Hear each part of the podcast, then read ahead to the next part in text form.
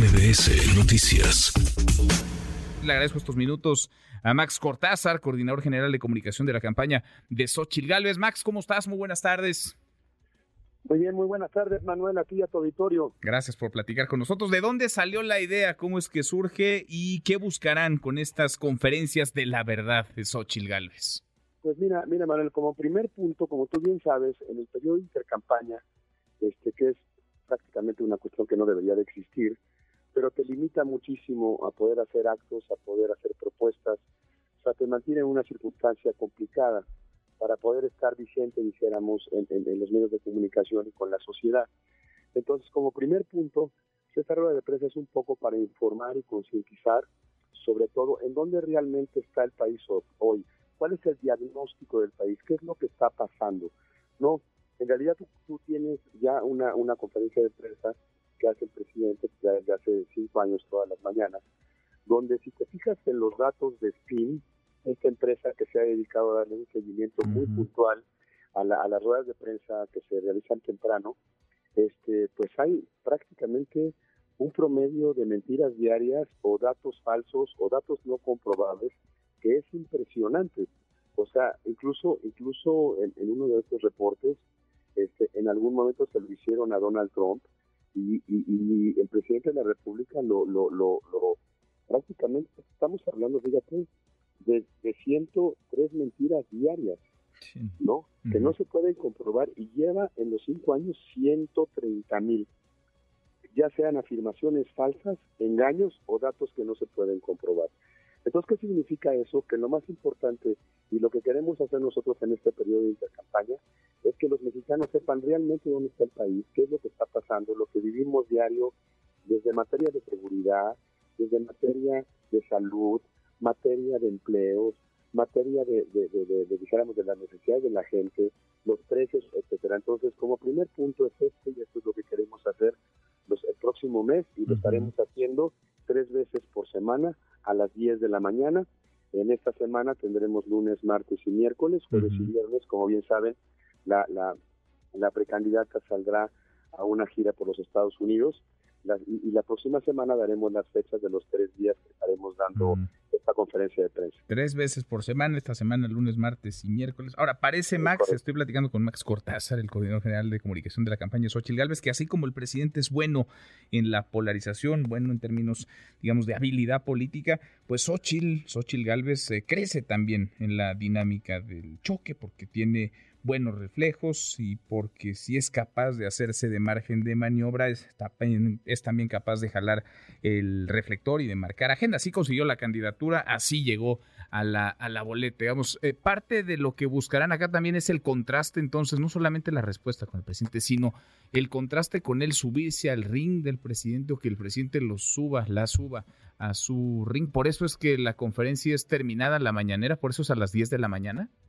Mira, le preocupa, pero primero, como punto número uno, sí he visto y, ya es evidente la preocupación del presidente, sobre todo de que se conozcan los datos reales de cómo está el país.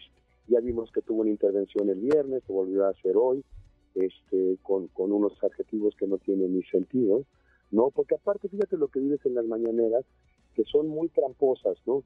Hoy en la mañana él dice que ojalá las conferencias que dé la oposición este, no sean para hacerle señalamientos al gobierno, sino para dar propuestas. Fíjate dónde caen los engaños y cómo miente él a la sociedad, porque él es muy consciente que en este periodo no puedes proponer, ¿me entiendes? y, desde ese tipo de detalles, a otros detalles que sean significativos, se les dará respuesta. Pero sobre todo se estarán datos, dando los, los datos reales. La polarización de la que tú hablas es en dos cosas. Uno, las mentiras y el país que ellos nos presumen con otros datos todos los días y la realidad del país. Esa es la polarización. ¿Qué es lo que quieres? ¿Quieres continuar como hoy el país está en una circunstancia muy compleja? ¿O realmente quieres darle la vuelta y tener el, país que México se merece y que todos los mexicanos nos merecemos? Pues vamos a estar siguiendo de cerca estos ejercicios. Eh, habrá preguntas, respuestas, digamos, la dinámica ¿Cuál será? Porque hoy escuchábamos incluso eh, pues eh, vaya, al, un poco el cuestionamiento a Xochitl, pero pues también de periodistas, reporteros que iban con la expectativa que les expliquen de qué se van a tratar estas conferencias. Va a haber preguntas y respuestas libres. ¿Y cuánto, cuánto va a durar? Me imagino no durarán dos, tres horas como las del presidente López Obrador. Tenemos programado aproximadamente una hora cada conferencia de prensa. Habrá un posicionamiento por parte de la precandidata y de ahí tendremos una sesión de preguntas y respuestas aproximadamente de 40 minutos, las que nos den tiempo, calculamos que podremos tener estos tres días a la semana entre siete y nueve preguntas diarias de todos los, medios de comunicación. Este, aquí hay libertad, aquí puede preguntar quien quiera, aquí no existen estos este, periodistas que luego vemos en las mañanas que en lugar de preguntar hacen sendos editoriales. O sea, no va a haber un Lord Molécula ahí en primera eh. fila en la conferencia de Xochitl, ¿no? Seguramente no, pero también aquí tendrán las puertas abiertas por si quiere preguntar algo. Mm, bueno, bueno. Ni se van a filtrar los datos, me imagino, de los periodistas que cubran la, la conferencia de Xochitl. Esto es una barbaridad porque lo tienes en dos sentidos. En un primer sentido es que si hubo dolo, es una cosa gravísima que no puedes hacer como gobierno porque es un abuso brutal contra quien sea, ¿eh? sea un periodista, sea una persona, este, sea, sea quien sea, no puedes filtrar los datos personales porque pones en mucho riesgo a la gente. Entonces, si esto fue premeditado, es gravísimo, pero también es gravísimo que los hayan hackeado. O sea, no puedes hackear a Palacio Nacional, no puedes hackear eso, eso significan los descuidos que hay, la falta de experiencia en cuestiones de seguridad.